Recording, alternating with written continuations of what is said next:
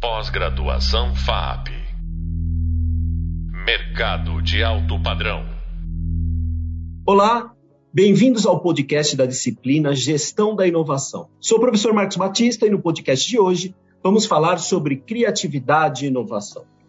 Para falar sobre esse assunto, contaremos com o nosso convidado Felipe Carvalho.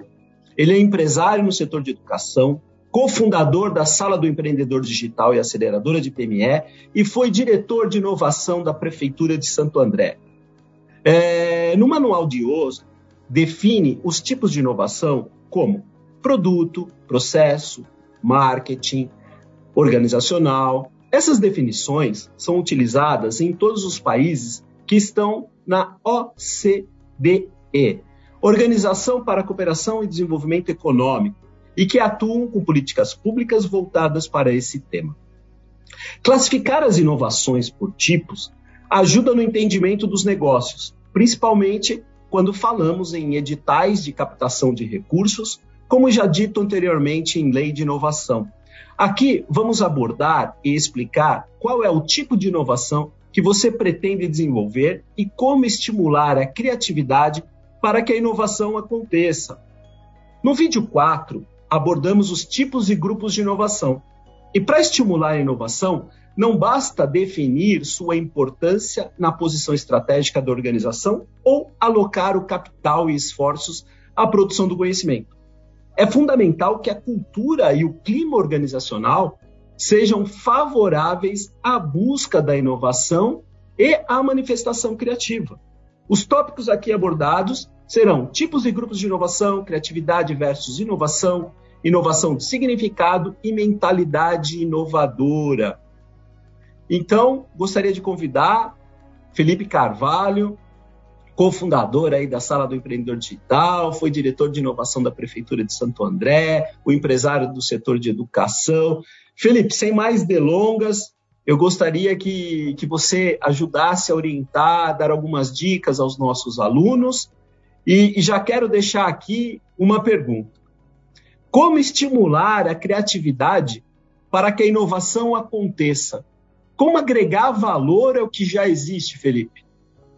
Marcos, essa é uma excelente pergunta quando a gente traz a criatividade no aspecto da inovação. Criatividade é a capacidade que a gente tem de criar, de imaginar e de produzir algo novo e diferente, né? Mas ela é treinável. Então, não é que a gente nasce criativo necessariamente, a gente desenvolve isso ao longo do tempo. Então, todo mundo pode desenvolver a sua criatividade. Isso depende muito da forma como a gente percebe o ambiente, como a gente percebe o, o, o dia a dia. Eu mesmo faço exercícios diários, então, quando eu estou na rua, no shopping, um evento, então, cada vez que eu vejo algo que me impacta positivamente, eu fico ali refletindo. É, como é que a pessoa chegou naquele conceito? Como é que ela chegou naquele produto? Como é que ela chegou uhum. naquela ideia? E da mesma forma, quando algo me impacta negativamente, eu já fico pensando, fazendo simulações mentais de como que eu poderia resolver aquele problema. Né? Como é que eu poderia ah, buscar novas formas ali para resolver aquele, ah, aquele problema de alguma forma? Né? Então, um dos aspectos que eu gosto muito também é viajar. É, tinha o um projeto do Volta ao Mundo da Inovação né, em 2020, a pandemia deu uma, uma segurada, mas qual era o objetivo? Era conhecer pessoas e lugares inovadores que me gerassem reflexões diversas, porque é, ninguém sonha com aquilo que não conhece. Então, a ideia era visitar mais de 30 países, conhecendo diversas culturas, formas de pensar, formas de agir porque isso me traz portfólio na hora que me aparecem situações de desafiadoras para serem resolvidas. Então, é algo treinável e é algo que todo mundo pode desenvolver e pode aplicar. Ah, legal, Felipe. É, pegando a sua fala, né? É, quando eu penso em criatividade, ela é um grande estímulo à minha motivação, né? Então, é, eu costumo falar que a criatividade ela vem para o meio do desespero, né? É, é, só ver, quando a gente está numa zona de desconforto, a gente está no desespero, a gente arruma uma saída, né? Por isso é legal, no Design Thinking, você tem ferramentas de criatividade. Uma delas é por desespero. A outra é por analogia, como você falou. Você foi fazer a volta ao mundo da inovação, buscar é, saídas, buscar é, soluções que já foram resolvidas em outros lugares e que a gente pode trabalhar por analogia. Né? A outra que você falou de quando está na rua é de você ver um problema e imaginar. Ora, e se isso fosse assim? Né? Então a imaginação também é um grande reforço, um grande estímulo. E o ambiente, né, Felipe? É, você que viajou aí é, pelo mundo e trabalha com hubs de, de, inovação, você sabe o quanto o ambiente ele, ele é propício a, para que a inovação aconteça. E diante disso, Felipe, mais uma questão. É, que é uma pergunta, eu, eu acho que é, é óbvia, mas bem integra, intrigante, né? O que é inovação para você? Me fala aí de alguns cases que você considera ter gerado inovação. Perfeito, perfeito. Aí é um ponto importante, porque assim, a criatividade sozinha, ela pode é, é, levar a lugar algum. Né? Então, gosto de falar que assim, inovação, a gente junta criatividade com a geração de valor. Né? É quando a, a, a criatividade gera um impacto positivo. Né? Então, é a busca constante de novas formas para aumentar a eficiência, para reduzir custos, uh, para fazer mais com menos, melhoria de performance. Né? Então, mas no final tem que gerar valor. Quando é produto, a gente brinca que tem que gerar nota fiscal. Né? Não adianta você fazer um, um belo de um produto, algo sensacional, e ninguém está disposto a pagar por isso. Então, é, são coisas simples que a gente tem que fazer no dia a dia, né? Às vezes a gente dá exemplos é, é, é, grandes como o próprio Uber, né, que resolveu o problema aí, é, tem pontual de, de, de, locomoção, mas a gente tem problemas para resolver no dia a dia. Eu dou um exemplo de uma empresa que chama Medei, que ela faz, ela cuida da parte de demissão. Por quê? A, a, empreendedora ela teve um problema no processo de desligamento dela da empresa e ela descobriu que tinha uma dor ali, tinha algo que precisava ser resolvido. Então ela atacou um problema de como que as empresas poderiam automatizar os processos, tornar o processo de demissão mais simples. Uh, a Ponte-me, que é uma empresa de ponto eletrônico digital, né, que antes tinha somente ponto uh, uh, eletrônico que você faz por, por né, cartãozinho. Uhum. E ela criou por meio de tablet ou por meio de celular uma automatização de todo esse processo. E podem ser coisas simples também, pode ser na, na, na questão do atendimento, né? Eu dou um, um, um, um grande exemplo, estava com um, pequeno empreendedor ali de uma é, em Cabreúva, né?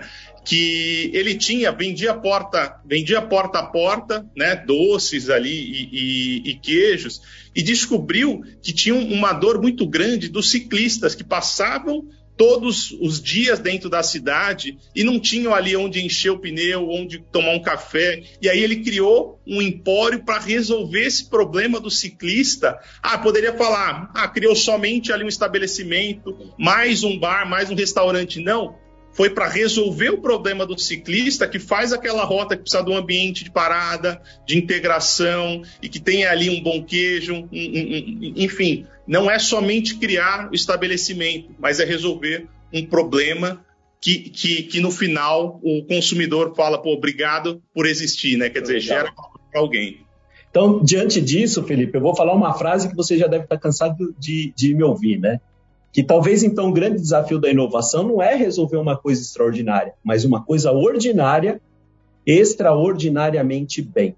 E aí, Felipe, alguns dos nossos alunos, e a gente vê é, esse, um problema cada vez mais grave para se resolver problemas governamentais, problemas das cidades. E você que, que já teve em projetos de grande relevância em cidades e tem uma experiência grande, é, como a gente pode fazer para que a inovação aconteça no setor público? Perfeito, perfeito. E aí, de novo, né, a, inovação depende de uma, de uma predisposição das pessoas. E aí a gente tem um preconceito, a gente acha que todo gestor público é preguiçoso. É, e eu estive do outro lado. E tem pessoas fantásticas, é, tanto pessoas de carreira, quanto pessoas em cargos comissionados, buscando realmente essa resolução de, de problemas. Então, depende primeiramente da, da predisposição de pessoas. Depende também de processos. Então, quer dizer, uh, para coisas mais simples, é o dia a dia da resolução. Né? E hoje tem programas de inovação aberta também que têm fomentado muito esse, esse processo de, de, resolução de grandes problemas. Então, tem iniciativas como o Brasil Lab, tem Ideia Gov, Artemisia, CID em Minas, né? o Sebrae Hub em Florianópolis e diversas uh, instituições fazendo esse fomento. Para quê? Para conectar uh, startups, né, soluções que resolvam problemas governamentais e preparar também o, o gestor público para resolver, para receber essas soluções, né? Porque às vezes você tem uma, uma, uma diferença da forma de agir, de pensar, e você precisa de uma decodificação para que isso se conecte seja aplicado na prática. Você tocou num ponto importante que é a questão da cultura. Né? A cultura é um processo que vai, vai, vai, vai sendo disseminado, que vai sendo, uh, uh, pelo exemplo, pela prática, incorporado aos poucos dentro da, da organização. Então, tem um pouco dessa tem um lado, tem o um mundo da inovação, tem o um mundo tradicional que a gente vê dos governos, mas tem um aspecto extremamente importante. Por quê? O, o, os governos têm diversos problemas, desde habitação, a, a, geração de emprego e renda, saúde, e, e eu, eu, considero ali um mar de oportunidades, né? Como a gente falou na definição de, de inovação, que é resolver problemas. E quando a gente olha para o governo e tem diversos problemas, então ali, e, e pelo aspecto do, do, do, cidadão comum, né, do empreendedor, ali são grandes oportunidades para a gente auxiliar o gestor público, trazer soluções, trazer caminhos. E, e eu reforço que um, um, um dos melhores lugares para se praticar o ESG é com o governo, porque o governo ele tem uma responsabilidade legal, né? Em, em, em, trabalhar, em cuidar da questão social, em cuidar das questões ambientais, né, de criar essa articulação, essa governança para que tudo isso aconteça. Mas a realidade é que ela, os governos precisam de ajuda. Então, a iniciativa privada ela consegue ajudar dentro desse processo de forma conjunta, mas também precisa entender a, a, questão legal, precisa entender a questão dos processos, os ritos governamentais para que isso aconteça, mas eu creio que essa parceria ela é imbatível. Né? Então, é juntando o que a gente chama do, do ecossistema, né? as grandes empresas, com as startups, é, os órgãos governamentais nas diversas esferas, tanto municipal, estadual e, e, e federal, a gente consegue aí uma contribuição grande. Né? Um exemplo, a gente com, com, a Sala do Empreendedor Digital, que é a startup que a gente, que a gente criou e que, e que gera aprendizados diários, né? o que, que a gente faz? A gente ajuda as prefeituras de todo o Brasil no processo de transformação digital dos serviços de suporte relacionamento e fomento dos micro e pequenos empreendedores. Por quê? Então, às vezes o, o, o, o cidadão ele precisa de informação de como abrir uma empresa, de como abrir uma MEI, como emitir uma nota fiscal, ou como acessar um microcrédito, ou buscar uma capacitação, enfim, diversos aspectos. As prefeituras às vezes têm de forma separada. Mas a, a, a gente veio para resolver um problema de, de, integrar isso, porque qual que é a maior dificuldade? É ter a atenção das pessoas e, e, e, gerar um histórico do relacionamento. Porque às vezes quando você consome um serviço da prefeitura e vai consumir outro, é como se você tivesse sempre partindo do zero. Então, tá. qual foi a nossa ideia dentro desse aspecto? É, mapear o histórico de relacionamento para criar um padrão, entender um padrão por perfil de, de, de empreendedor, como que a, a, prefeitura ajudou esse cara a crescer e aí de forma preditiva para os próximos que têm perfis similares poder simplificar esse processo, essa jornada e aí de fato ajudar esse cara a crescer de forma consistente. Legal. Então, é, pegando o gancho, Felipe, só, só para eu fazer algumas conexões e partir para o encerramento, né? É, diante do case da sala do empreendedor digital, que você falou sobre essa, essa plataforma digital que auxilia né, os municípios e os micro e pequenos empreendedores a, a de fato é, formalizarem os seus negócios, isso é um case interessante para falar um pouco sobre essa mentalidade inovadora.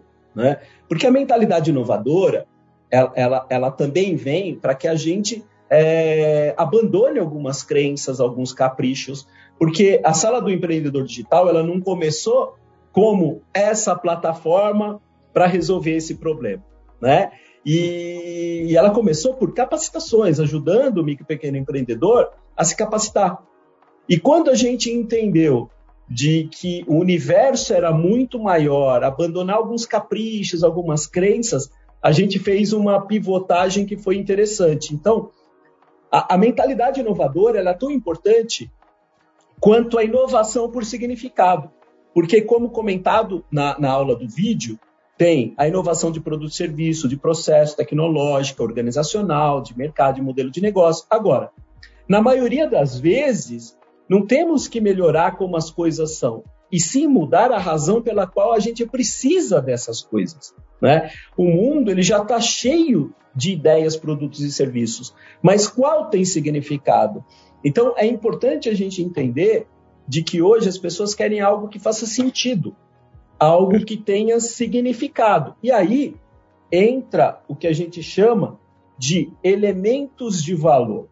Né? De fato, a minha inovação, que é centrada no ser humano, a gente tem que entender que inovação é centrada no ser humano. É, a inovação traz um sentido, um significado de entrega de elemento de valor, ou seja, é, você consegue reduzir riscos, economizar tempo, reduzir esforços, evitar problema, gerar senso de esperança, é, gerar senso de pertencimento. Ou seja, a inovação, para que ela seja relevante, única e tenha valor, nós precisamos entender o que faz sentido. Qual é o significado disso? Né? Quais são essas necessidades para que, de fato, a minha inovação ela tenha aprendizado, estabilidade financeira né? e muito compromisso e disciplina. E agora, só para. O problema muda na linha do tempo, né, Marcos? Então, às vezes, Exato. existe um problema hoje, mas daqui um mês, daqui um ano, ele está em constante mudança. Então, o inovador de hoje pode ser o, o ultrapassado amanhã. Exato. Então, só para fechar, é, o mercado ele costuma classificar as inovações de acordo com o grau de impacto que elas têm. Então, normalmente, ela se divide em duas categorias conhecidas, que são as inovações incrementais e inovações radicais. E é importante ressaltar que essas classificações são teóricas, né? ou seja, com fins didáticos do prático. Na realidade, a fronteira entre um tipo e outro pode ser bastante sutil. As inovações incrementais, elas se caracterizam por melhorias menos impactantes, normalmente relacionadas à evolução de um produto existente para se tornar mais competitivo, é, visando aumentar a participação no mercado que atua, ou mesmo com relação ao lançamento de um produto substituto, mas que atenda o mercado já definido. É, por inovar dentro de um mercado conhecido, as inovações incrementais elas têm projeções de mercado mais previsíveis. E dessa forma, elas correm menos risco né, do que as radicais.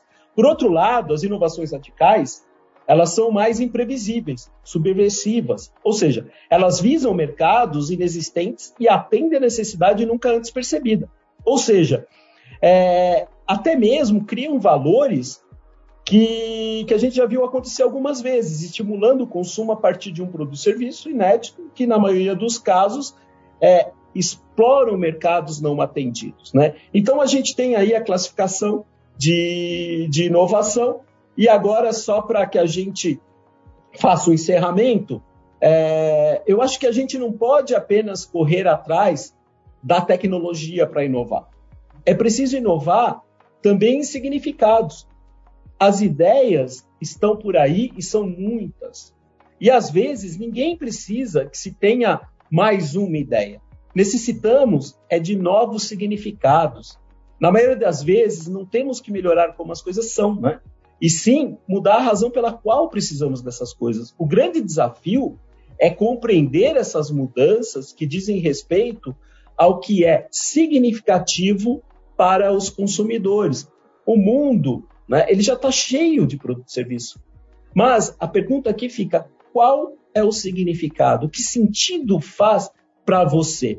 O conteúdo desse tema é aprofundado no livro 10 Faces da Inovação, né? E nos 10 tipos de inovação do autor Larry Kelly.